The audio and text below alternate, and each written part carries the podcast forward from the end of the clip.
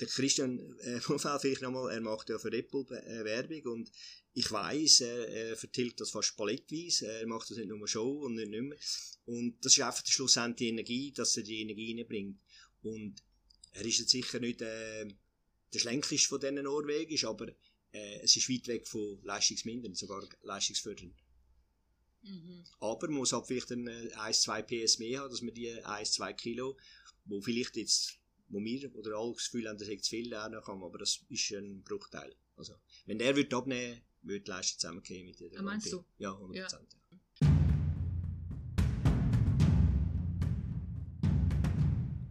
Waystate.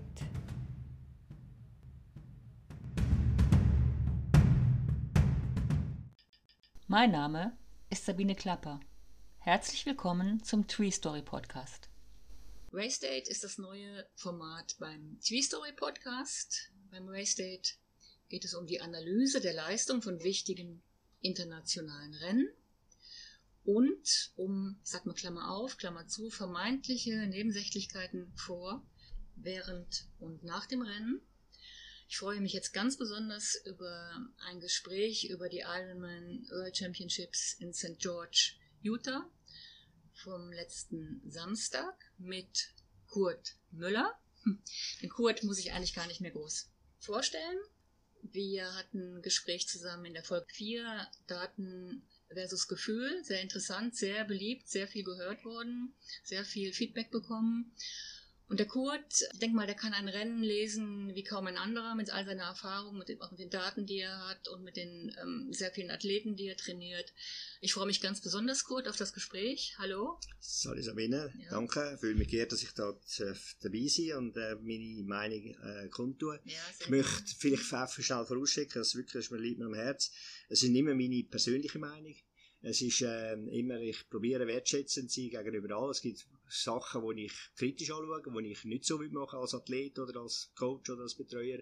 Es ist aber immer meine Meinung. Ich will niemandem äh, zu nachtreten und es muss jeder seinen eigenen Weg finden. Das ist mir vielleicht äh, sehr wichtig, das zu sagen. Ja, und vielleicht mal grundsätzlich, was mir auch noch wichtig ist, wir waren ja jetzt beide nicht bei dem, bei dem Rennen dabei. Also es gibt Rennen, wo man dabei ist. Man kennt auch den einen oder anderen Athleten. Man beobachtet sehr viel. Wir haben einige Sachen sehen können. Die waren äh, extrem spannend. Auch wenn es sich vielleicht am Anfang nicht so, so ähm, angelassen hat, war das Rennen, müsste man vielleicht mal ganz kurz einordnen. Es waren 938 Tage nach der WM von 2019. Ich war damals noch vor Ort auf Hawaii extrem spannend gewesen. St. George war ein Rennen aus meiner Sicht, sage ich jetzt mal, der Ausfälle sowohl vor dem Rennen als auch mit, mit recht vielen Did Not Finishes. Ähm, man kann sagen, es waren Verletzungen, es waren Infektionen, allerhand, allerhand Krankheiten, die doch auffällig waren. Noch zum Vergleich, wir hatten in Kona 2019 bei den Männern 41 Klassierte, in St. George waren es nur noch 27. Bei den Frauen waren es 35 in Kona und 22 in, in, in St. George. Und ganz ehrlich gesagt, ich habe am Anfang gedacht, ja, was soll das jetzt für ein Rennen werden ohne Frodeno und Lucy Charles und Laura Philipp. Trotzdem im Nachhinein war es ein extrem aufschlussreiches Rennen. Der Kurt nickt schon. Es war die erste WM nicht auf Hawaii. Es war die erste WM im Mai und auch mit dem Neopren-Schwimmen. Und was bis jetzt so ein bisschen untergegangen ist, ist, dass es einen Rekord gegeben hat auf einer Strecke, die sehr viel anspruchsvoller war. Anscheinend, kann man noch darüber diskutieren. Der Rekord war vorher vom Jan Frodeno 7,51,13 und ist jetzt vom Christian Blumenfeld auf 7,49,15. Kurt, ähm, hat sich das Rennen gepackt? Wie, wie schätzt du das Rennen ein? Ja, es ist eben im Nachhinein ist, äh, sehr interessant geworden. Es hat sich völlig anders entwickelt, wie ich eigentlich auch gedacht habe. Wir haben ja da im Sport äh, äh, nachgemacht und sind sehr viele Leute äh, geblieben am Schluss, weil es eben sehr interessant ist. Vielleicht grundsätzlich ist natürlich eine ganz neue Situation. Man hat eine WM Anfangsjahr, das ist äh, wenn man eine Karriere plant oder ein Jahr plant, ist natürlich das völlig ein, ein Unterschied, wenn man im Mai eine WM hat oder erst im Oktober. Was vielleicht auch ein bisschen untergeht, wir haben sehr prominente um Ausfall gehabt, jetzt auch für das Rennen. Man hat das aber auch im, Herbst. Nur gibt es eine Geschichte, oder? Man hat dann gewisse, eben Frodeno ist auch schon der WM noch zuschauen, kurz vorher noch Weltrekord gelaufen oder sensationelle Leistung gemacht auch verletzt gewesen. Das tut man ein bisschen vergessen. Also, ich sage immer auch zu einem Athleten, es kann eigentlich nur jemand gewinnen, der der Startlinie läuft. Und das erste Ziel ist, zum gesund oder so gesund wie möglich an eine Startlinie zu kommen. Vielleicht die WM, eben die, die in St. George, äh, ich muss ehrlich sagen, ich habe sie härter eingesetzt. Wir hatten auch das Gefühl gehabt, es gibt mega Verschiebungen, vor allem äh, im Vor äh, haben verschiedene Leute haben absurde ähm, äh, Übersetzungen in da, weil sie haben gesagt, also der Beckegaard hat zum Beispiel einen 58er Kranz vorne drauf da, weil er gesagt hat, es wird entschieden in der Abfahrt oder kann entschieden werden. Mhm. Man ist auch davon ausgegangen, dass sehr viel Ablösung, also habe ich auch gedacht, beim Laufen viele äh, Leute, die aufstellt oder äh, machen, können wir aber sicher auch sagen. Grundsätzlich ist Schwimmen etwa zwei eine halbe Minute schneller als in Kona gewesen. Ist natürlich auch im Neo geschuldet muss ich sagen, am Morgen, so wie es aussieht, hat es recht gute Bedingungen gehabt. Ich bin eben nicht vor Ort, ich habe es nicht gesehen, aber es hat einen Tag vorher so geheißen, wahrscheinlich verkürzt, eventuell sogar gecancelt. Äh, es hat Tage, wo es nicht haben können schwimmen. Und ich würde jetzt sagen, so, wenn ich die Wellen kann beurteilen, sind nicht ganz schöne Wellen. Jeder, der im offenen Wasser weiß, dass die giftigen Wellen sehr hässlich können sein. Aber es hat recht gut ausgesehen. Grundsätzlich ist es eben zwei Minuten schneller gewesen. Im Bike ist auch sogar schneller gewesen. Es ist, muss man auch, wenn man es mit äh, Hawaii vergleicht, ein bisschen, äh, wie durchschnittliche Jahre gehen. Wir haben die letzten drei, vier Jahre ja, Saison, also Dings sind eigentlich sehr, sehr, sehr gute Bedingungen Ich bin ja immer vor Ort und von kein bis, bis fast ein bisschen geregnet hat zum Teil. Und es gibt ein ganz hässliche Jahr, wo der Wind massiv ist. Aber ich sage mal, durchschnittliche Jahre sind trotzdem äh, in Utah schneller gewesen. Der Lauf ist auch schneller, es ist etwa zwei Minuten schneller als ein durchschnittlicher Dings. Das ist auch ein bisschen erstaunlich. Äh, ich habe es aber eigentlich jetzt so verglichen mit den Profi. Ich würde jetzt behaupten, dass die Age-Grupper äh, massive äh, äh, Ziele mehr kassiert haben. Und das ist vielleicht auch noch so eine grundsätzliche Feststellung. Ich kann das sehr gut erfolgt. Wenn man sieht, wie die Profis anlaufen, die wissen, was sie machen die wissen ihre Pace. Da hat keiner überzogen von, ich habe keinen gesehen, der massiv schnell losgegangen ist. Es hat jeder seine Pace eigentlich durchgezogen. Ich habe die natürlich jetzt auch nicht gesehen, was alles geht. Und dort würde ich, und auch, ich habe auch im Vorfeld äh, gesehen, also gehört, dass sich Leute speziell auf das eingestellt haben, weil das Auf- und Ablaufen und jeder, der weiss, wie es Ablaufen wehtut oder wehtun kann, äh, wenn der Muskel, äh, ich sage jetzt schon, angeknackt ist oder sehr äh, ermüdet ist. Und wenn du das nicht trainiert hast, äh, dann gibt das äh, einen Horrorlauf. Und das ist eigentlich fast nie, dass ich es nicht gesehen Und das ist, spricht halt schon, weil das Profifeld, dass natürlich das Niveau halt brutal hoch ist. Aber ganz kurz dazu, ja. kann ich da eine Milchmädchenrechnung machen und kann sagen, ja, wo es hoch geht, geht es auch wieder runter. Ja, es kommt ein bisschen darauf an. Äh, ich glaube, beim Velofahren, wenn es natürlich sanft raufgeht oder sanft runtergeht, dann ist es so. Dann tut sich das äh, eigentlich ausgleichen. Äh, krass ist es zum Beispiel, ich nehme ein Beispiel in, in, in der Schweiz, in Rapperswil, wo es dermaßen steil raufgeht mhm. und nachher sehr flach runtergeht. Und dort ist man mit 20, 30 Watt, ist man äh, unwesentlich schneller beim Auffahren, aber 20, 30 Watt ist das 10, 20 Stundenkilometer schneller. Mhm. Äh, dort geht es nicht auf. Aber eben in, in Utah, die Rolling Hills, die haben sich scheinbar, hat, hat das so ein bisschen. Vielleicht eben am Gesamten, äh, es ist doch etwa 6 Minuten schneller.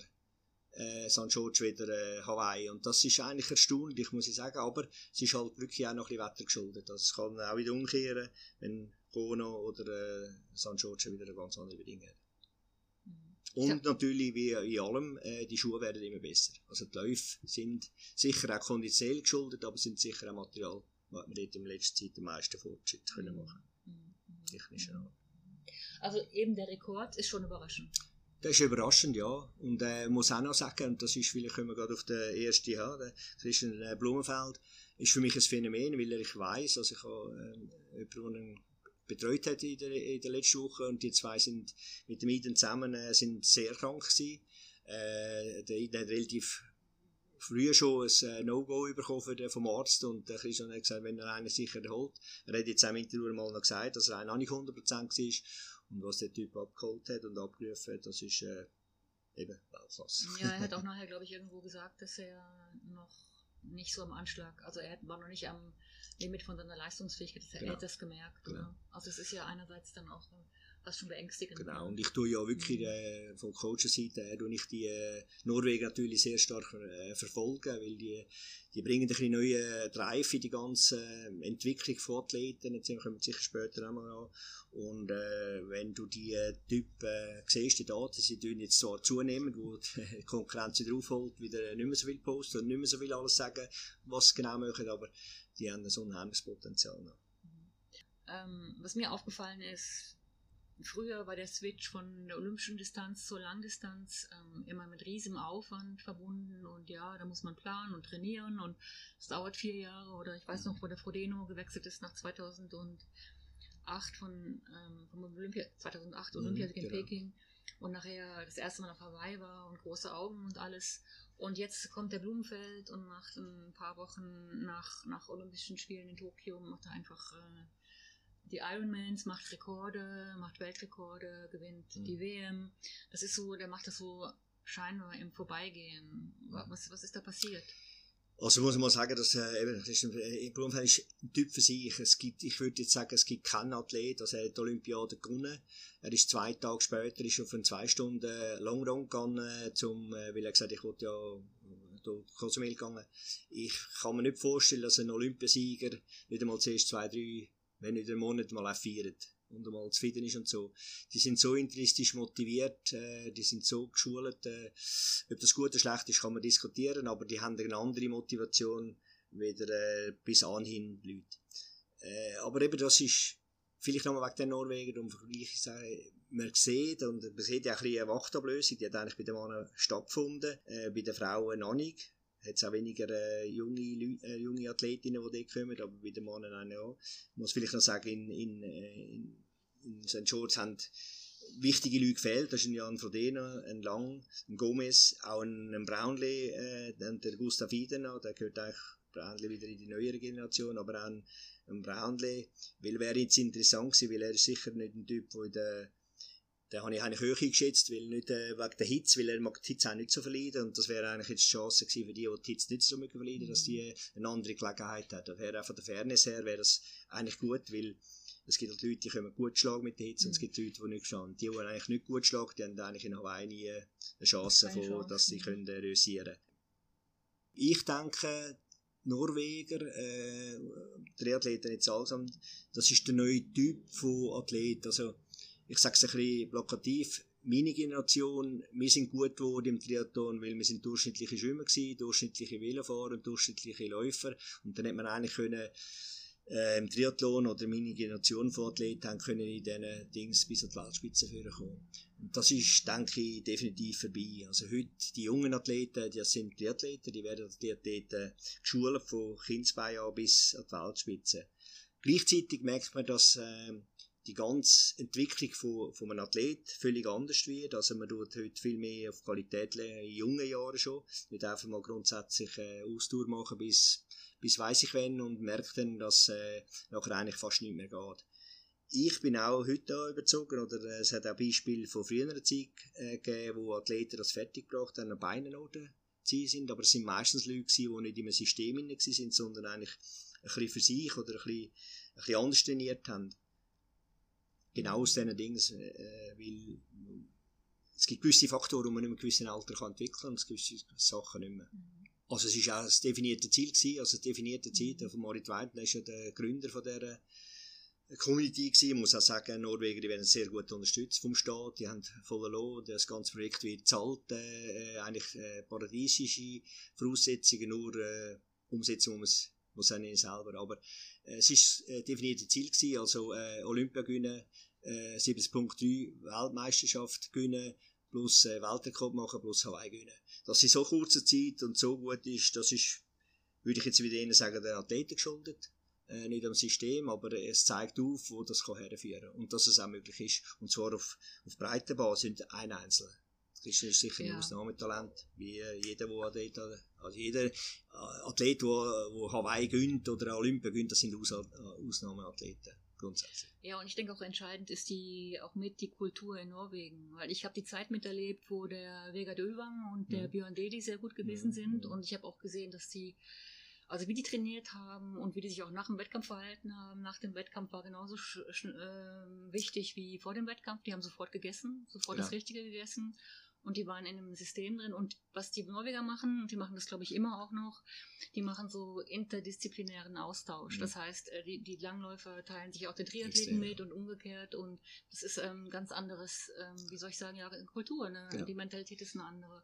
Und das ist, das haben die schon relativ früh aufgebaut. Und ich glaube auch jetzt, die Triathleten profitieren sicherlich auch, auch davon. Zumal das ja auch eine Ausdauersportart ist. Und Ausdauersportart sind die Norweger sowieso, ähm, ich denke mal, mit, auch mit dem ganzen Setup vom Land her prädestiniert, oder? Das, genau. das lädt ja dazu ein, eigentlich. Ich dir beipflichten, also es ist wirklich, und das ist, äh, eben gesagt, die ganze Sportwissenschaft kann, hat enorm profitiert, dass man äh, jeder, jeder tut sich äh, zunehmend, am Anfang hat man das ein bisschen belächelt und sagt, das kann gar nicht gut kommen. Inklusive Doping-Geschichten, alles war, äh, wo ich, äh, vielleicht noch schnell äh, klammern, wo ich nicht 100%, aber ich bin mit der grossen Überzeugung, dass das nicht voll ist, weil wenn man so viele Daten öffentlich macht, so viel Kontrolle macht, ist es fast, also wie ich sage, es ist nicht möglich, irgendetwas zu misten. Äh, aber es, es hat mit sehr viel Arbeit zu tun. Also die sind natürlich dermaßen eben intrinsisch motiviert, dass die machen das mit Liebe und Seele gern und äh, aber der Preis ist auch der ist hoch. Also, äh, die leben alleine, die leben immer unterwegs in der Farmtrainingsanlage. Ja. Ich wüsste nicht einen, der eine Freundin hat, äh, die, die leben wirklich asketisch für das. Ob das machen das ist eine andere Frage. Aber der, der, der gibt ihnen recht. Und ja. eben, sie machen eben sehr viel Transfer mit, mit, mit anderen Sportarten. Also, es gibt ja auch super Lichtathleten, Holwagen etc. Äh, die Interbrixen-Brüder, die Weltklasse sind und die reden miteinander, die sagen, äh, wir können das auch machen, weil sie auch wissen, äh, das Rezept alleine lange nicht, man muss es auch nicht machen. Und es gibt eine Ausscheidung, aber eben sind jetzt werden es ein bisschen zurückgehalten, weil man merkt, dass äh, kopiert werden, jeder äh, macht Ähnliches oder man sieht, dass das ein Erfolgsweg kann sein kann. Und dann kommt noch was anderes hinzu. Also ich habe mir den Christian Blumenfeld dann nochmal genau angeschaut. Fällt ja doch auf, dass und über dem Startnummernband der das Bäuchlein so ein ja. bisschen, er sieht relativ pummelig aus, ja. also gut genährt. Was ich daraus für einen Schluss gezogen habe, ist, ähm, mit seiner Statur, auch wenn man sich ähm, die, den Gesamtkörperbau anschaut, ist er anscheinend sehr belastbar. Und die Belastbarkeit ist ja auch ein entscheidender Faktor für, für die Leistungsfähigkeit im, mhm. gerade auf der Langdistanz. Also wie belastbar bin ich über, über, über den ganzen Tag, dass ich wirklich zwei, drei Trainings wegstecken kann, ja. oder? Genau. Ja, da gebe ich dir recht, äh, vielleicht noch schnell von der Brustplätze. Sie sind, aber es ist nicht, äh, sind keine Rückaktionen. Und das sieht man eigentlich, äh, all die Norweger, die sind eigentlich sehr wenig verletzt. Wenn sie verletzt sind, eigentlich nur kleinere Sachen, eben krank kann jeder werden. Hat sie jetzt auch den Eden verwünscht, also auch der Blumfeld hat sie die letzte Woche verwünscht. Äh, von dem sind sie sicher nicht gefeit, aber sie sind sehr bewusst. Ja, die Poststudie gibt wirklich äh, Anlass, äh, wo man sagt, warum ist das? Muss aber auch vielleicht ein bisschen zurückblättern. Eben, äh, meine Generation in den 90er Jahren äh, ist ein Triathlet gewesen, der Sprungplant, hat Badhosen angehabt, Nockelbrille und dann äh, austrainiert gewesen und der ist ein Triathlet gewesen. Und das war einfach das Bild gewesen, dass kein Mensch gewusst, ob das gut oder schlecht ist, man hat einfach die Leute gesehen. Ich muss ehrlicherweise sagen, wir, ich bin auch ein bisschen ähm, äh, auf dem Land aufgewachsen, ich bin nie so austrainiert gewesen, ich bin immer auf Hawaii gekommen und habe gesagt, Müller, was machst du da an dem Wettkampf? Da sind ja alle zehnmal besser austrainiert und alle viel besser. Äh, die meisten hat man dann in Hawi hinten schon nicht mehr gesehen, am Highweg sind sie schon nicht mehr rum gewesen. Aber und ich muss da jetzt mal ganz, was, ganz kurz was Persönliches ein, ja. einklinken. Wir haben ja die Bilder von dir auf Instagram ja. veröffentlicht ja. und da gab es ja nur ein einziges Wow, oder? Mhm. Und ich meine, das Wow kam auch, auch von mir, weil ich das so super Bilder und ich muss sagen, speziell ich persönlich sehe mir die Bilder einfach wahnsinnig gerne an. Und ähm, da sieht man natürlich schon auch, äh, dass du, dass du sehr, aus meiner Sicht sehr wohl austrainiert, also gut, sehr ja, gut trainiert warst. Absolut, aber äh, die Bilder, also eben, man hat natürlich immer das Gefühl gehabt, man da ein Söllchen und das Kilo zu viel, äh, was sicher auch noch war, aber äh, heute aus der Wissenschaft, und das ist, es gibt ja sogar Studien, ich weiß jetzt aber nicht mehr genau, ich habe sie auch noch nicht fertig gelesen, äh, dass man weiß, oder, man redet jetzt heute, also im Blumenfeld eben der VMAX von 90, das ist, äh, ob es 90 oder 92 oder 88, das spielt auch nicht einmal so, aber das sind, das sind, das sind äh, Werte, wo, äh, wo kaum zu erreichen sind und wo natürlich, äh, aber das ist eine Voraussetzung. Und eben, heute, die heutigen Dings, die heutigen Athleten, und das ist, äh, die kommen mit so einem Speed rein. Also ich würde jetzt sagen, ein Blumenfeld kann von den Dings, der läuft 2,15, kann der locker laufen, einem Blutmarathon. Das sind Speeds und äh, Sachen, wo ein durchschnittlicher Triathlet oder ein Dings gar nicht mehr ankriegt. Und dass die Fähigkeiten, die müssen trainiert werden. Und das ist nicht einfach Zufallsprodukt, das sind Training. Ich habe ja sehr junge Athleten, wo man, also die trainiert man nie völlig anders wieder vor ein paar Jahren. Weil die Voraussetzungen, die müssen in der Jugend geschaffen werden. Die kann man nicht mehr mit 30, kann man nicht mehr sagen, ja, jetzt machen wir noch einen grossen Motor. Und weil ökonomisch noch machen Man hat ja heute auch ganz andere Werte, auch die VL Max Bereiche, wo man weiss, wo man heute kann testen, wo die sind, wie die genau sind, äh, kann man heute mit relativ einfachen Tests ausfinden. Ist vor zwei, drei Jahren hat man das gar noch nicht kennt. Und ich sage nochmal etwas, ein Training, eine Leistung ist immer limitierte Energie. Also eine Halbdistanz, wie Olympisch fährt schon zunehmend an, jeder, der das macht, weiß das. Am Schluss kann man nur so viel trainieren und nur so schnell sein, wie die, äh, die Energie da ist. Und das ist ein wesentlicher Unterschied. Wir sind kein Auto, zum Glück, weil ein Auto wird einfach stillstehen, wenn es kein Benzin mehr hat. Der Mensch ist in der Lage, über die Grenze rauszugehen, massiv über die Grenze rauszugehen, aber es hat einen Impact in, in, in Körper. Und das ist nachhaltig, also der Körper tut sich das merken, er tut sich das äh, speichern und, und verhindern, dass man das äh, macht. Und das heißt, er entzieht äh, Hormone, er entzieht Muskulatur, damit äh, der Mensch oder der Körper irgendwann hört, eine Leistung machen. Und der Christian äh, vielleicht nochmal, er macht ja für Apple äh, Werbung und ich weiß, er, er vertilgt das fast palettweise, er macht das nicht nur Show und nicht, mehr. Und das ist einfach der Schlussendlich die Energie, dass er die Energie reinbringt. Und er ist jetzt sicher nicht äh, der schlänkeste von diesen Norwegisch, aber äh, es ist weit weg von leistungsmindern, sogar leistungsfördernd. Mhm. Aber man muss halt vielleicht ein 1-2 äh, PS mehr haben, dass man die 1-2 Kilo, wo vielleicht jetzt wo wir oder alle das Gefühl haben, dass ich zu viel lernen kann, aber das ist ein Bruchteil. Also, wenn der würde abnehmen, würde die Leistung zusammengehen mit der ah, Meinst du? Ja, 100%. Ja. Ja. Mhm. ja, das ist einfach seine... ist seine Struktur, es ist äh, individuell, also es gibt immer, hat immer schwere Athleten gegeben, die äh, nicht wesentlich langsamer waren. Er ist jetzt ein bisschen, halt, wenn er in klein ist, wirklich ein bisschen ein bulliger äh, Ding, aber wenn er einem entgegenkommt, sagt er, ja, der wird sicher schnell sein, aber dass das mhm. der Weltmeister vor einem ist, das willst du nicht. Mhm. Nee. Was dann noch ähm, zu reden gegeben hat, war ja das, ähm, das neue Bike von ihm, wo er eher so aussah wie so ein, ähm, so ein Flyer. Mhm. passt auch noch, hat auch noch zu seiner, passt auch noch zu ja, seiner genau. Figur ein bisschen, wenn ich das sagen darf. Irgendwie kam mir die, die Form jetzt nicht so ganz neu vor. Ich weiß nicht, wie du das. Ich wage mich da jetzt nicht auf ein Feld, wo ich, ähm, wo ich ähm, wirklich zu wenig Ahnung habe, aber wie, wie schätzt du dieses Bike ein? Ist das die Zukunft? Nein, also ich, also ich nicht. Also ich denke, also ich fahre auch gerne ich würde jetzt so das Velo nie kaufen, auch wenn es der Christian Blumfeld gefahren ist. Es ist ein Marketing. Ich denke, er hat natürlich die Möglichkeit, dass natürlich mit sehr vielen Leuten Kontakt kommt, die sehr viel Geld in die Hand nehmen, um etwas zu entwickeln. Und schlussendlich äh, ein attraktives Bike, das speziell ausgeht, hat, äh, Man muss sagen, so ohne, ohne Oberrohr. Ne? Und genau, dann, und äh, hat einen gewissen Charme. Ja. Jetzt also auf den ersten Blick würde ich sagen, es wird kein, kein, kein äh, Ladefäger werden äh, ob eine Berechtigung hat und so. Man muss ja immer sehen, ich meine, ganz das Velo, das ist eigentlich ein Bruchteil, was der Dynamik ausmacht. Was wesentlich ist, wenn man sich aufs, aufs Velo setzt. Und er hat ja gesagt, das ist äh, speziell gemacht wurde, damit er sie mit seiner Postur möglichst aerodynamisch stufen ist. Das weiß ich nicht, ich kenne die Daten nicht. Das kann sicher etwas ausmachen. Also es gibt ja verschiedene äh, Dinge, man vielleicht noch schnell auf den äh, Senders auch können wegen dem Velo sein. Der Senders hat ja mit dem alten Canyon gefahren. Ja. Das ist etwa 800 Gramm weniger schwer wie das, äh, das Neue. Und er sagt mir, ich komme das entgegen, äh, ich hole das raus mit meinem Power. Äh, für mich ist das Gewicht wesentlich wieder die Aerodynamik.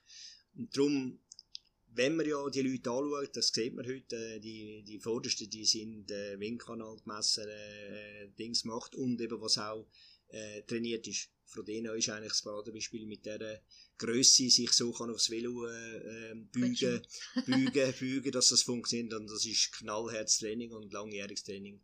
Und das ist schon, eben jetzt wenn ein Hobbyathlet oder ein AK-Athlet oder ein ambitionierter Athlet, ist sicher wesentlich, dass er sein Velo findet wo er sich möglichst gut einstellen kann. Und ob er das die oder die andere Marke kennt, ist sicher zweitrangig. Mhm. Mhm. Aber ich denke, es ist vor allem Marketing und ja, es gibt sicher Leute, die das ja. lässig finden, aber das sollte ich nicht. Und jetzt muss man ja doch die Frage auch stellen, die Ära von Jan Frodeno, meinst du, die Ära ist, ist vorbei? Nein, denke ich noch nicht. Also Frodeno, der ist, äh, der ist oft unterwegs, er hat jetzt leider auch noch viele Szenen gehabt, es ist auch äh, interessant gewesen, mit immer so, was macht der, der macht den Norweger, geht auch die Höhe, macht Ötraining, hat er vorher nie gemacht, warum fährt er nicht mehr Skilanglauf? Im Nachhinein weiss man, warum er so viel Skilanglauf gefahren ist. Und das ist manchmal, wo man sich auch blenden eben weil, äh, wenn das Gefühl, wenn einer jetzt äh, ich sage 20 Liegestütze vom Schwimmen machen und nachher schnell schwimmt, dann sagen wir, oh, die, die Liegestütze, das, das ist genau das gewesen, was fehlt, äh, sonst dann würde ich auch gut. Nein, von denen äh, traue ich noch gut und er ist sicher äh, am Fernsehen geguckt, hat das sehr motiviert angeschaut, er tut das sehr genau analysieren, hat auch gute Leute um sich herum, äh, die das sehr genau wissen und äh, ich gehe davon aus, dass er auch ein bisschen mit Rücksicht auf, auf Hawaii äh, kein Risiko eingegangen ist, muss man vielleicht eben auch sagen, im Mai ist es ein grosses Risiko, ich nehme auch an, dass viele Athleten einen Crashaufbau gemacht haben und das ist halt endet, kann in einer Krankheit enden, kann in einer Verletzung enden, äh, ist sehr speziell, dass man im Mai muss in Topform sein und Hawaii. Und wenn ich es umfrage oder auch äh, dem Großteil von Athleten, wenn sie wählen können, ist halt Hawaii, ist halt gleich, bleibt Hawaii, bleibt Hawaii. Äh, und, äh, aber er wird sicher alles tun, äh, wie ein Lange oder ein Gomez oder all die, die jetzt gefehlt haben, dass die dort äh, wieder gesund sind. Und ich traue ihm noch, nach wie vor auch einen Sieg zu. Mhm. Nicht mehr einfach so aus dem, aus dem Arm geschüttelt, weil eben es, es ist, äh, wenn man jetzt die Zeiten anschaut, also auch nur Laufzeiten oder also unter die Top 10 mit äh, unter drei Stunden ist, ist, ist Pflicht, also der, der äh, ja, das ist der Standard. Also ich ja. gehe sogar aus mit guten Bedingungen, dass es äh, gegen 32 wird gehen. Mhm. Mhm. Wenn mhm. Forderungen, äh, wenn und okay. eben, das können wir sicher sagen, wir kommen wieder nachher zu den Frauen, das sind, äh, das sind Ausnahmeathleten, also da gehört der Frodeno mit absoluter äh, zu, weil ist eigentlich der erste, was er mal geschafft hat, äh, äh Olympiade, mit einem langen Weg, aber er hat sehr lange gebraucht, bis er sich äh, äh, auch die Langdistanz äh, sehr äh, gut war. Er war immer gut, gewesen, aber sehr muskuläre Probleme gehabt, weil er sich auf das nicht gewöhnt ist, oder? Mit dieser Geschwindigkeit langlaufen. Ja, und, und was das, das, das, Hauptargument ist ja auch immer das Alter. Und ich denke mir, also man ist mit 40 nicht, nicht weniger leistungsfähig als mit, mit 35 oder so, weil, das sagen ja auch viele Werte, weil ja auch im Ausdauersport noch ganz andere Faktoren zusammenkommen, genau. als, als man gemeinhin denkt, im, genau. was die Fitness betrifft und vor allen Dingen auch die Erfahrung. Genau. Also das ist ja also baut sich ja was auf. Ja, äh, das habe ich auch gesagt, das ist auch interessant zu verfolgen gewesen, eben die Wachtablöse oder nicht Wachtablösung, wir hätten das klar, eben, damals haben ein paar Athleten gefällt, aber von meiner Seite hat es ein bisschen stattgefunden, also es sind Leute, mhm. wo man nicht zutraut, dass man plötzlich vor sind. Äh, bei so einem Rennen sage ich auch, es gibt Leute, es gibt junge Leute, äh, die äh, unerfahren sind, aber einen mega Drive drauf haben. Gehört ein Sam Lang zum Beispiel dabei ja. dazu, äh, wo man sehr viel zutraut hat, äh, wo jetzt halt ein bisschen den Kopf angeschlagen hat. Es gibt viele Athleten wie ein Kind, wo der Kopf auch x-mal angeschlagen hat, wo, wo aber sehr viel Erfahrung hat, dem habe ich auch viel zutrauen. Äh, und dann ist auch die Frage, welcher realisiert, der, der äh, auf den Unterschucken Vollgas reingeht oder der, der ein bisschen bedacht reingeht, es kann für Beiträchtigung aufgehen. Äh, das kann man nicht genau sagen, was ist eben, wie, haben wir das schon mal mhm. thematisiert. Am Wettkampf ist das Gefühl 100%. Ja, eben genau. Daten ist ja wichtig, äh, aber wenn du kein Gefühl hast, ist Daten, können die in Tiere führen auf beide Seiten. Und wenn wir jetzt gerade noch bei den Norwegern sind, dann muss ich noch eine Bemerkung machen. Ich habe vor dem Rennen die Pressekonferenz gesehen von Ironman. Und dann saßen, erstmal hat mich bewundert, dass die Athleten so dicht an dicht saßen, ohnehin. Ich meine, kann auch nur eine Erkältung sein, man steckt sich an. Ist einfach schade, wenn man da nicht ein bisschen Abstand mhm. lässt. Das ist jetzt meine Meinung. Die hatten auch gar keine Chance. Das hat mich schon, schon gewundert. Und dann saß aber der Gustav Iden dort relativ matt. und ein bisschen auch ein aufgedunsenes Gesicht, wenn man das sagen, wenn man das so sagen darf. Fand ich jetzt, ähm, rein von, von der Beobachtung her, habe ich es nicht verstanden, weil mhm. ich denke, dann besteht ja auch die Gefahr oder könnte die Gefahr bestehen, dass er andere ansteckt und die Norweger sind so hochprofessionell ja. und ich habe da jetzt mit niemandem weiter darüber geredet. Ich habe jetzt nur gehört, es hat mehrere Leute gestört ich kann mir das nicht erklären, warum, warum er das gemacht hat. Ne? Äh, ist für mich auch nicht ganz nachvollziehbar. Ah, schon die, die Sitzei, also man hat wirklich Corona, ist auch noch nicht so weit weg. Äh, vor kurzem haben wir noch nicht mal dürfen von Amerika lesen. Finde ich unprofessionell, wie sie die Leute äh, zusammengesetzt haben, äh, weil ähm, eben, ich sage immer, äh, es kann nur gewinnen, wer an der Stadtlinie so gesund wie möglich steht. Und wenn man das schon aus Veranstalter-Sicht auch schon eigentlich fast äh, ein bisschen provoziert, dass gewisse Leute krank werden. Ich, ich habe ihn auch gesehen, ich habe auch gewusst, dass er sehr stark ist. Also er hat auch wahrscheinlich schon gewusst, dass er gar nicht kann starten. Äh, jetzt ist natürlich zwei Auslegungen. Vielleicht hat er es aus Respekt gegenüber dem Veranstalter. Weil das ist immer ein bisschen die Frage, ähm, wo von aussen zu ist, ist er jetzt arrogant und sagt, ich habe es nicht nötig, ich komme nicht, oder äh, gegenüber dem Veranstalter, dass er Wertschätzung ist, dass er kommt. Äh, ich wäre sicher als Aiden, wäre ich dem mit Maske gesessen und er gesagt, sorry, ich komme, ich mache Wertschätzung, ich sitze ein bisschen nebendran, aber ich äh, muss eine gewisse Distanz haben. Weil, äh, also, kann man nachvollziehen. Also, wenn, wenn du jetzt krank wärst und ich würde sagen, ja, wir machen das Podcast gleich und äh, ist halt dann B krank, aber mm. Nein, das machst du nicht. Also, das ist schon mm Respekt. Also, vor allem mm. in der Corona-Zeit haben wir das gelernt, dass das einfach äh, ein No-Go ist. Mm. Ja, das war speziell gewesen, habe ich ja, gefunden. Aber da müssen wir vielleicht nochmal, äh, können wir jetzt ja nicht beurteilen, abschließend, äh, was da wirklich so mitgespielt hat. Genau. Dann hast du hast vorhin schon ange, angesprochen, wie wichtig es ist, dass so alle Faktoren stimmen im, im Rennen und die Ernährung. Und da habe ich beobachtet, ähm, wir haben ja auch kurz zusammengeschaut. Ich bin dann, bin dann nachher noch, ähm, ich hab, wir haben nicht ganz bis, bis zum Ende zusammengeschaut und bin dann wieder eingestiegen. Dann habe ich den Florian Angert gesehen, wo Fünfter geworden ist zum, zum Schluss. Florian Angert aus Deutschland. Und er war beim Laufen sehr gut in, ich glaube, an dritter Stelle oder, oder auch in zweiter zwischendurch, da will ich mich jetzt nicht festlegen, aber er hat dann bei der Verpflegung circa 30 Kilometer, nach 30 Kilometern sein Special Need, also seine persönliche Verpflegung nicht gefunden, die war auch nicht vorhanden. Er hat dann am ersten Tisch geschaut, nichts, am zweiten Tisch auch nicht. Er hat dann, wie ich im Nachhinein noch erfahren, dann wollte er erst jetzt die falsche mitnehmen vom Sebastian Kienle, hat sie dann wieder zurückgelegt, das ist später gesehen, weil die so ähnlich aussah.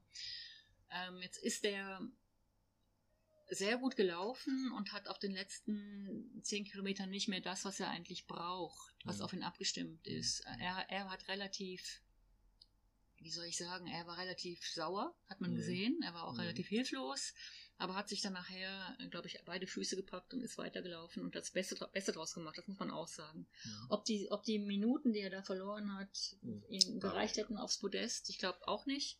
Insofern alles, alles mehr oder weniger gut. Aber was, was ich so interessant fand, ist ähm, dieser Augenblick, wenn man als Athlet wie programmiert ist und plötzlich macht, es, ähm, macht der Computer liegt ab, oder? Was macht ja. man als Athlet? Genau, also vielleicht noch der Florian Angel ist sehr ein interessanter Typ, ist sehr ein, äh, ein, äh, ein strukturierter Athlet, sehr ein ähm, äh, kontrollierter Athlet. Also er, er weiß zum Beispiel genau, welche Watt er muss fahren, wie viel das kann haben, wie viel muss er machen, wenn er äh, alleine ist, wie viel er zusammen ist. Und ich denke, das Top-Rennen abgeliefert, der wird sehr stark, äh, also der wird, will mich nicht erstaunen, wenn der richtig Podest in Hawaii wird laufen das ist genau richtig und das ist das, was wir ja auch schon behandelt haben und das ist halt eben die, die, der letzte der letzte, ich sag, der letzte Zwick das muss man können behalten. Äh, dass der enttäuscht ist und nicht kann verstehen, das verstehe ich zu 200%. Aber, wie das Resultat zeigt, er hat wahrscheinlich nicht viel Schaden davon getragen.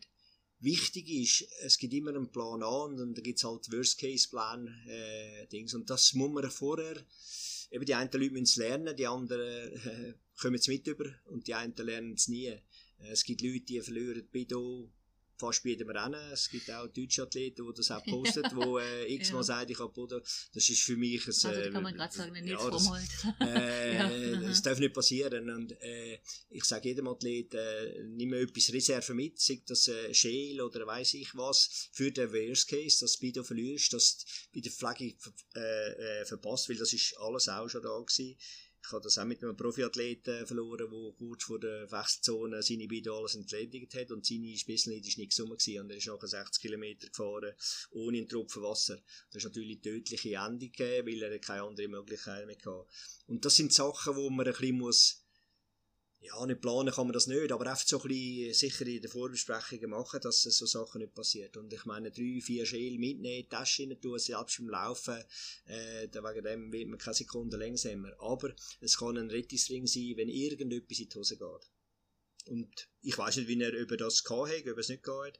Äh, Mhm. Ist natürlich fatal äh, in, der, in der letzten Zeit gehabt, aber im Laufen finde ich es nicht mehr so wahnsinnig, weil es hat sehr viele Verpflegungsstationen, Ja. wo man oft irgendwie die Kohlenhydrate reinbringt. Also ich glaube, die, es ging nicht so sehr um die Kohlenhydrate, sondern um das auf ihn abgestimmte Salz. Und Genau. ähm, er hat dann gesagt, die letzten fünf Kilometer, glaube ich, hat er dann schon Krämpfe gehabt und so Er weiter und hat's so gehabt. fort. Wobei, ja. Ja, ich würde es Mhm. ihm nicht so Beachtung schenken. Das ist sicher so. Beim Laufen, wenn man anfängt Velo fahren, wäre das äh, fatal. Beim äh, gegen Ende ist sicher nicht gut oder schädlich, aber am Schluss, am Schluss vom Tag äh, geht das noch rein, was irgendwie geht. Und am Schluss, also ich sage, die letzten 5, 6 Kilometer, dann sage ich an meinen Athleten, nehmen nach, was, was das Gefühl haben, ist gut. Weil das kann kein Mensch mehr, das kann man nicht mehr sezieren, was dort gut gewesen wäre. Über zu wenig Salz, zu viel Flüssigkeit, zu viel Kohlenhydrat, zu viel Waldschillerkohlenhydrat, etc., etc., der Magen zu und so. Das ist noch, äh, eben, für das tut der Athlet seine Gefühlsschule, dass er dann weiss und, und instinktiv das nimmt, was er noch braucht. Aber jetzt ähm, hat, hat man auch gesehen, bei einer Athletin ging der Neopren hinten nicht Mhm, auf zum mhm, Beispiel. mhm. Äh, wo ich mir auch ganz schrecklich vorstelle. Die hat dann Ja. nachher nochmal zugemacht und nochmal aufgemacht. Also ganz furchtbar, vor allem sie hat versucht, den Neopren zu erreißen, Ja. zu zerreißen und man weiß ja, dass das nicht geht. Also, Mhm. ist, ist wahrscheinlich 99% hat sie, hat er Drahtsug, also hat sie Drahtsug eingeklemmt beim ja, hat Zumachen. sie, hat sie, ja. Und Aber das ist das- vielleicht halt auch nochmal, äh, vielleicht auch all, äh, verstehe ich nicht ganz, es tut jeder seine, seine rein, den Neon anziehen. Äh, ich stehe extra mal bei den, bei den Dings an, schau nochmal, hat es nichts eingeklemmt, ist der Kragen oben zu, ist der Rissschluss zu. Äh, das ist eigentlich, da kann man sich gegenseitig helfen. Äh, ich glaube, es ist noch nicht so viel und einfach nochmal vielleicht eben genau so Sachen. Und sie ist wirklich, äh, wenn es blöd geht, dann verreist sie den Wettkampfanzug oder kommt gar nicht raus. Sie hat es Mhm. nicht geschafft. Mhm, Aber, aber, mhm. ja. Ja, zumal es gibt ja eigentlich immer wieder so im, im Rennen oder Genau, so also- Situationen, die einen aus den Schuhen hauen. ne? Also es ist äh, eben, äh, Gewinnen tut am Schluss der, der am wenigsten Fehler gemacht hat. Mhm. Fehler macht jeder, es kommt nur darauf an, wählen und wie viel. Mhm, mhm. Ja, ich habe das jetzt, ich muss sagen, auf der Fahrt dahin äh, zu dir habe ich äh, noch ganz kurz das Video von Sebastian Kienle, wo er, äh, wo er auf, auf YouTube ge, gestellt hat, gesehen. Hat irgendwas war mit dem Bus. Er hat am Morgen den Bus nicht, nicht so bekommen, wie er wollte. Er ist ja mal als erster da in der Wechselzone am Morgen. Und dann hat er wohl noch irgendwie um, Umwege gemacht, er, oder nicht, er ist nicht ganz genauso gefahren, wie er sich das vorgestellt hat. Und dann saß er mit 160 oder 180, nein, 160 im, im äh, Puls im Bus. Das Ja. sind auch so Geschichten, wo ich mir immer denke, man muss schon vor wer und während dem Rennen muss man schon immer auf alle möglichen äh, Eventualitäten sich Genau. einstellen oder und sich dann auch nicht aus den Schuhen hauen lassen. Genau. Ne? Ja, aber das ist schlussendlich wie das Leben. Also, wir, wir, wir schlagen nicht auf und läuft alles nach Programm Ja. ab. Das ist wie das Leben. Nur ist alles, äh, eben, ich sage, ein Ironman ist wie ein Leben, ist alles im äh, zusammendampft auf 8 bis 16 Stunden. Äh, und das ist das Leben. Es geht up und down. Und, aber man weiß ja, es kommt wieder, es geht wieder und man muss auf Lösungen suchen und so schnell wie möglich gute Lösungen. Mhm. Und äh, es kann alles in die Hose gehen, aber durch, das kann man ein bisschen planen, indem man frühzeitig geht, mal vorher geht, äh, in die Wechselzonen hineingehen, schauen, wo geht ich denn, wo muss ich überhaupt raus. Äh, ich könnte äh, Bücher oder Filme drehen, was ich alles erlebe, wenn ich Ausgangswechselzonen sehe, wo die Leute in die falsche Richtung gehen und äh, alles miteinander drücken, inklusive Aufsteigen und Paran adressen und noch äh, die Startnummer richten, äh, etc. etc. und noch den falschen Gang drin haben und und und. und. Mhm. Und das sind planbare Sachen. Und äh, umso mehr, dass man geplant hat, umso weniger kann schief gehen. Mhm. Aber es kann immer etwas schief gehen. Eben, mit einem Bus verpassen oder der, der, der Shuttle ist um oder äh, das Auto läuft am Morgen da. Das sind so Sachen, die man sich im Hinterkopf muss haben. Ähm, ich weiß nicht, Kurt, ob du noch zum Männerrennen Erkenntnisse hast, die für dich wichtig gewesen sind. Nein, ich habe eigentlich äh, es Mhm. gesehen, es hat ein paar Leute, so ich sage, Boris Stein, ein, äh, Mhm. ein, äh, auch ein, äh, ein, ein, ein Kindle, äh, äh, hat eigentlich ein bisschen unterperformt, aber eben, man muss eben wirklich sagen, es sind Top-Leistungen oben raus gewesen und man sieht es schnell, schnell raus. Und wenn man die Rangliste anschaut, also der, der Sam Lang, der als 15. reingekommen ist, wo er das Lotte jetzt hat können lösen, äh, das sind nicht viele, äh, das sind, äh, muss ich schnell schauen. Gesamt, ja, kann ich nicht genau sagen, aber es sind eigentlich sehr wenig, sehr wenig Zeit. Und Mhm. äh, da geht man natürlich sehr schnell raus. Mhm. Mhm. Aber man ist ja sehr schnell drin. Mhm. Eben, aber es hat ja halt jeder, jedem Tag hat einen anderen besseren, Atla äh, einen besseren Tag und einen besseren äh, kann er holen oder hat auch halt ein bisschen Pech und gut, gut. Mhm. Aber was mich wirklich nochmal im Nachhinein schon eben, dass die Zeiten so schnell sind, Ja. auch Ja. generell, nicht, nicht einzeln, sehr kompakt sind und äh, die Wechsel, wo man ein bisschen davon ausgegangen ist, auch das Velofahren, äh, die Attacken sind sicher gewesen oder es hat auch Felder gegeben, aber es hat eigentlich sehr wenig von gesehen. Ich bin nicht froh gewesen, aber sehr Mhm. von gesehen. Ich habe aber auch gehört, dass gerade vor allem in der Spitzengruppe, die ersten vier oder fünf sind, wo eben der andere war, ich habe das Interview von ihm gehört, Mhm. und er ist am Anfang auch relativ hingefahren und hat gesagt, äh, es sei beängstigende Watt gewesen, die er Ja. hingedrückt haben, also die Leute sind schon gegangen. Ja. Das ist, äh, aber eigentlich die, die, die Mischung oder die Mhm. Ausfälle, das hat eigentlich nicht stattgefunden. Und das zeugt eigentlich wieder auf die Professionalität von jedem Einzelnen. Ja, was mich auch, ich habe mir das noch aufgeschrieben, die ersten zehn in Corona 2019 waren innerhalb von, von 22 Minuten und in Utah waren sie innerhalb von 17 Minuten. Also das heißt, es ist noch etwas dichter geworden. Ja. Ne? Trotz, obwohl man ja eigentlich gesagt hat, ja. genau, aber das ist doch schon auch bemerkenswert. Ne? Eben. Mhm. Darum eben, vielleicht nochmal eben, die Norwegen haben gesehen, dass sie nicht mehr alles posten weil äh, man ist lernfähig im, äh, im Profifeld, äh, man kann sehr schnell adaptieren und Ja. lernen. Ja, genau. Und da haben wir ja eigentlich ein sehr großes Highlight dann erlebt, wo vielleicht für viele unerwartet war, bei den Frauen. Mhm. wo ich sagen muss, ähm, ich habe Daniela Rief noch nie so ausgelassen gesehen, noch nie so befreit. Ich meine, man muss auch sagen, Laura Philipp und, und, und Lucy Charles sind jetzt verletzt oder krank. Und ähm, es mag, mag ein Faktor sein, wo, wo dazukommt. Aber die Anna Hauch, die Weltmeisterin von 2019, die war am Start. Amtierende Weltmeisterin, genau. Und Daniela Rief hat ein ganz großes Come- Comeback gegeben. Äh, ich habe damit nicht gerechnet. Äh, ich ehrlicherweise auch nicht. Ich immer, wir haben ja da auch gewettet und gemacht. Und ich habe immer gesagt, der, der Sieg geht über Daniela, aber Daniela wird groß wahrscheinlich nicht gewinnen. Äh, ich habe Daniela kenne ich auch, nicht persönlich sehr gut, aber ich kenne sie, ich habe auch viel mit ihr. Ich habe den letzten Kontakt in Thun gehabt, nach dem Ironman. Äh, ich mag sie wirklich, wirklich von Herzen gönnen, dass sie ähm, äh, nochmal können durchstarten. Sie hat ein sehr äh, schwieriges Jahr gehabt. Sie hat sich vom Trainer getrennt, sie hat sich vom gewissen Umfeld gehabt, sie hat äh, in die Schule gehabt, sie, sie hat rechte Sinneskrise gehabt, von außen gesehen. Das ist eben meine Meinung und meine Dings. Und, aber es ist so, dass wenn man oben ist, äh, loben einmal und wenn man unten ist, treten alle. Und das hat sie auch erfahren, dass gewisse Leute, äh, wahrscheinlich auch gute Leute, die nicht mehr an sie geglaubt haben und das tut natürlich Schmerzen und äh, kratzt am Ego. Äh, sie hat äh, eine fantastische Leistung gebracht. Also ich muss sagen, sie hat, äh, nach dem Schwimmen habe ich sie beobachtet und gedacht, oh, die ist wie in alten Zeiten drauf. Äh, sie hat sehr, äh, sehr äh, konzentriert gewirkt. Äh, ich würde jetzt sagen, eben, es sind zwei wichtige Frauen, die sicher nicht dick sind, vor allem Laura Philipp, äh, Lucy Charles.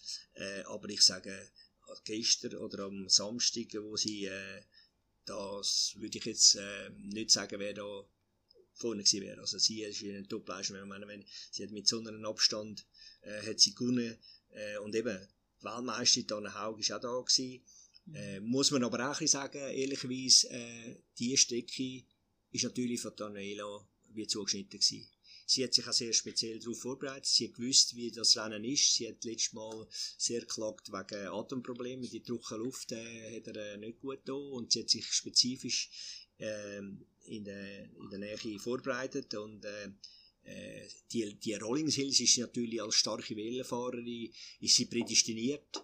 Äh, habe ich also eigentlich auch vermutet, dass da auch null Chancen hat. Ich habe gesagt, ich muss mindestens 12, 13 wenn du nicht äh, mehr Vorsprung hat, dass sie eine Chance hat, wenn dann noch auch gar läuft. Aber wenn man jetzt auch die Zeiten sieht, was Daniela gelaufen ist, äh, es ist unter drei Stunden gelaufen, äh, das ist Topleistung nach dieser Performance im Velofahren. Und da hat auch, hat auch Lucy Charles oder äh, Laura Philipp äh, äh, sehr gehabt.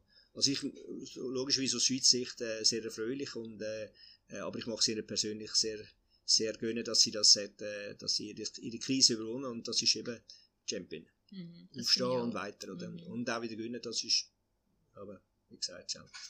Auch Ja, Dana Haug oder äh, Med- Medvedev äh, sind, haben Top-Leistung gemacht und man sieht, die haben ihnen nichts geschenkt, also die haben alles gegeben, äh, aber hat ja den Tag halt nicht gelangt. Mhm. Aber das heisst ja nicht, dass die Leistung schlechter ist. Und ich habe auch so gedacht, irgendwie ist sie ja wirklich ein Champion, wie du sagst, und die hat das irgendwo auch gespeichert. Also die weiß ja, wie es geht. Genau.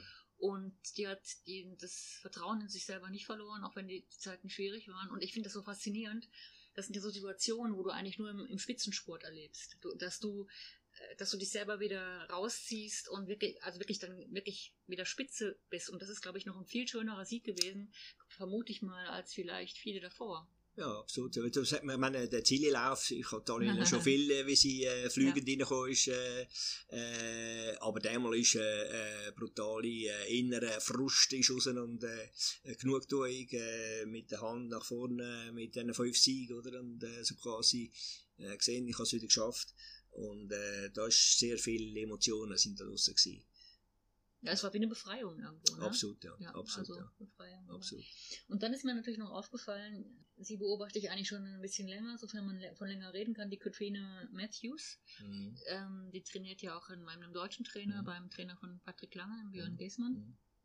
Und ähm, sie ist natürlich auch so ein Typ, wo sehr belastbar scheint. Mhm. Also die ist auch sehr stabil mhm. und ähm, da fragt man sich natürlich, also die wird sicherlich kommen, wenn sie verletzungsfrei bleibt, die wird kommen. Äh, da, fra da fragt man sich dann schon, ist das wirklich jetzt so ein, vielleicht auch ein neuer Typ, der, der gefragt ist? Ja. Absolut. Es hat noch ein paar, äh, zum Beispiel, was für mich ganz äh, auch speziell ist, ist die Lisa Norton. Die hat einen, mm. einen riesen Sprung gemacht in der mhm. Langdistanz. Also die Lisa Norton ist eigentlich ja. immer so ein bisschen äh, sie hat das Pech gehabt, dass sie äh, Zweite wurde an der Olympiade hinter Nico Spieler. Nico Spieler redet jeder von der Lisa Norden eigentlich niemand mehr. Ja.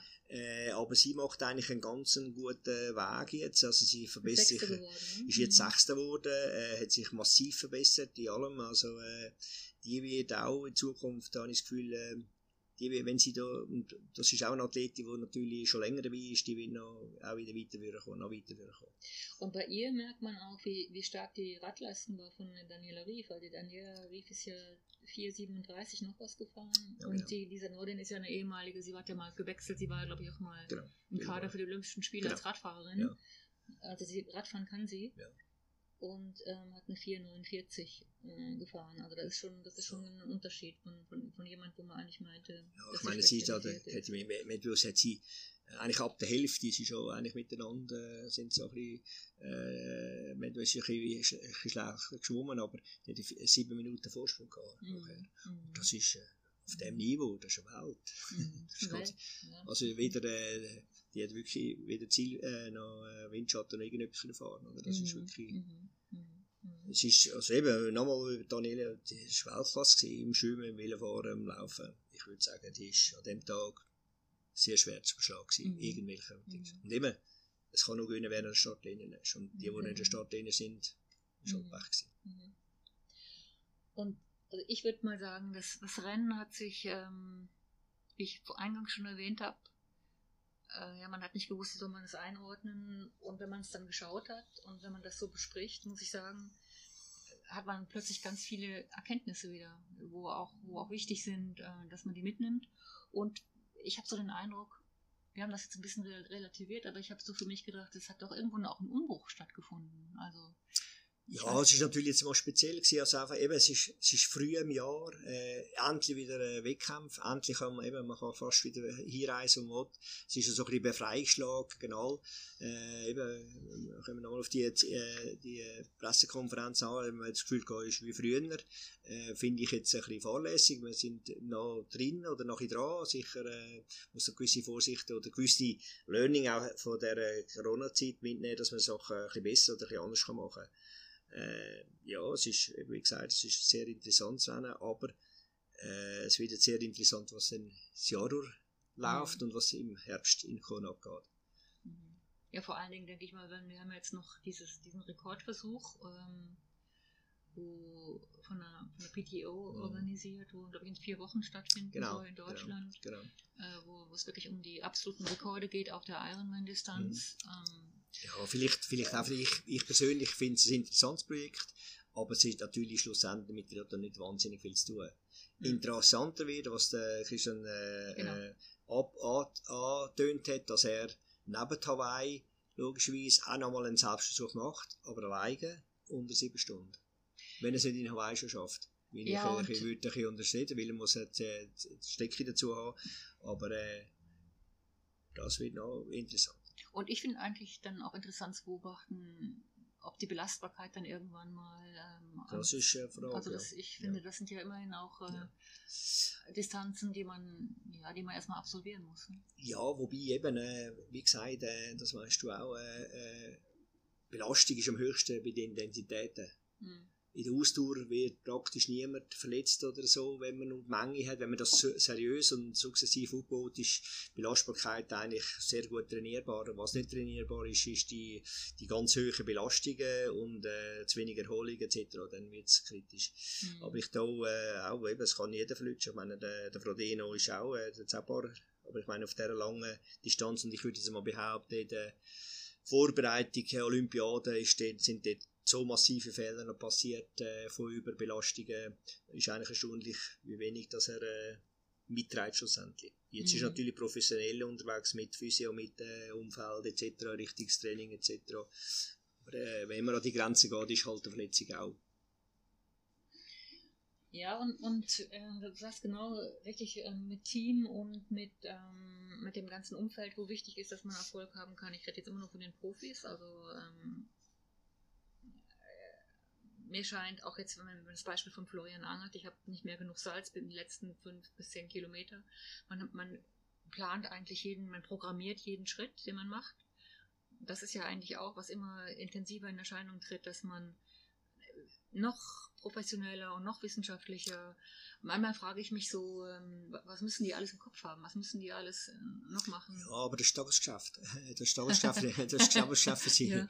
Äh, das sind Profi. Äh, eben darum, äh, ich muss manchmal ein bisschen schmunzeln. Also ich sage jetzt sagen, die ersten äh, AK, also Peter Kay sagt es eigentlich einmal richtig, jetzt kommen die ersten AK-Profi. Und es gibt viele AK-Athleten, die natürlich professioneller trainieren oder professioneller äh, machen wie der Profi. Es ist auch irgendwo eine Frage von, wer ist jetzt zum Beispiel eben äh, im, äh, auch ein ehemaliger Profi eigentlich, der auch schon als Profi gestartet ist, jetzt hat äh, mhm. der, der Age-Club-Rekord oder äh, gewonnen. Äh, aber der zweite ist genau gleich viel Profi wie der andere. Also das ist äh, nur ein Kategoriebegriff. Also man, es gibt auch Kategorien, die Profi sind, es gibt AK, aber will er das jetzt besser oder schlechter oder dass der Profi viel besser ist wie der AK, das würde ich jetzt äh, nicht unterschieben. Das ist eine Sache, mit dem man sich messen mm. äh, aber äh, es ist so, dass auch eben bei der AK, äh, selbst die, die auf Hawaii wollen oder können, äh, da ist sehr viel Professionalität dabei. Also eben ohne Trainer, ohne Umfeld schaffen sie die nicht mehr. Das ist wirklich, äh, ist eben Leistungssport. Man redet ja von Leistungssport und äh, es ist nicht ein Hobbysport. Äh, in gewissen Dingen ist es ein Hobbysport und das gehört in den äh, Dings auch, wenn wir äh, die Aufzeichnung gesehen haben, äh, wieder wie die Leute nach 16, 17 Stunden ins Ziel kommen, das ist Lifestyle, das ist doch geil und super, oder?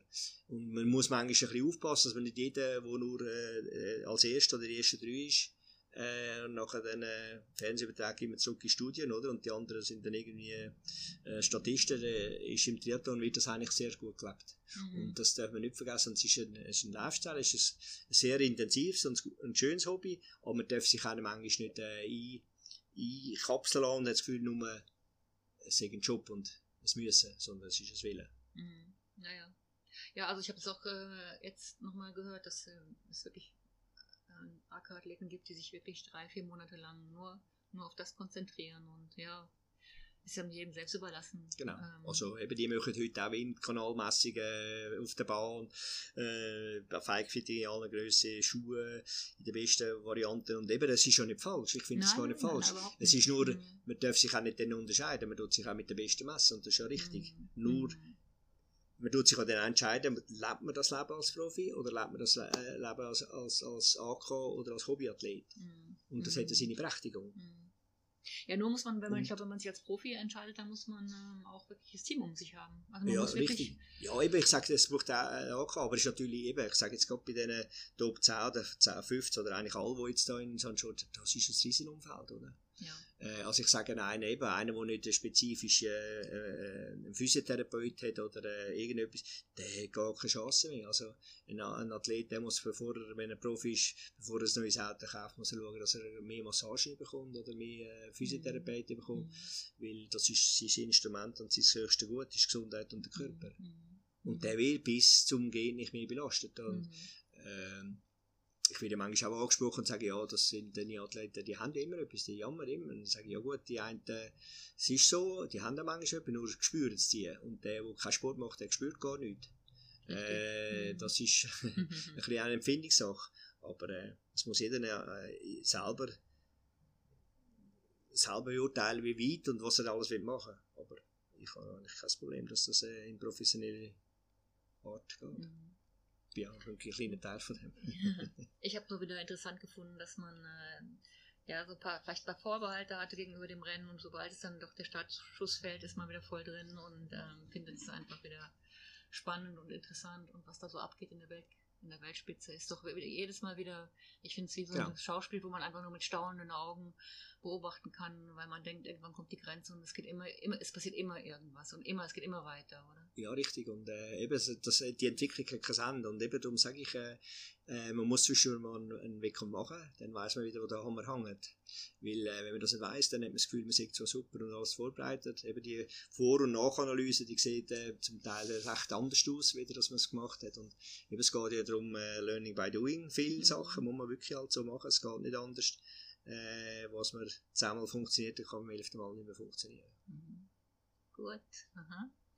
Weiß nicht gut, war das dein Schlusswort oder gibt es sonst noch was Zusammenfassendes, wo du. Nein, danke ja, fürs, äh, ich hoffe, es sei interessant sind zum Zuhören und nochmal gesagt, es sind unsere, oder ich darf vielleicht auch für die, es sind unsere Einschätzungen, unsere Wahrnehmung und äh, es ist immer interessant, wenn man von einem anderen Blickpunkt etwas hört und dann kann man sagen, ja, ich sehe ich auch so oder man sieht es ganz anders. Das passt auch so.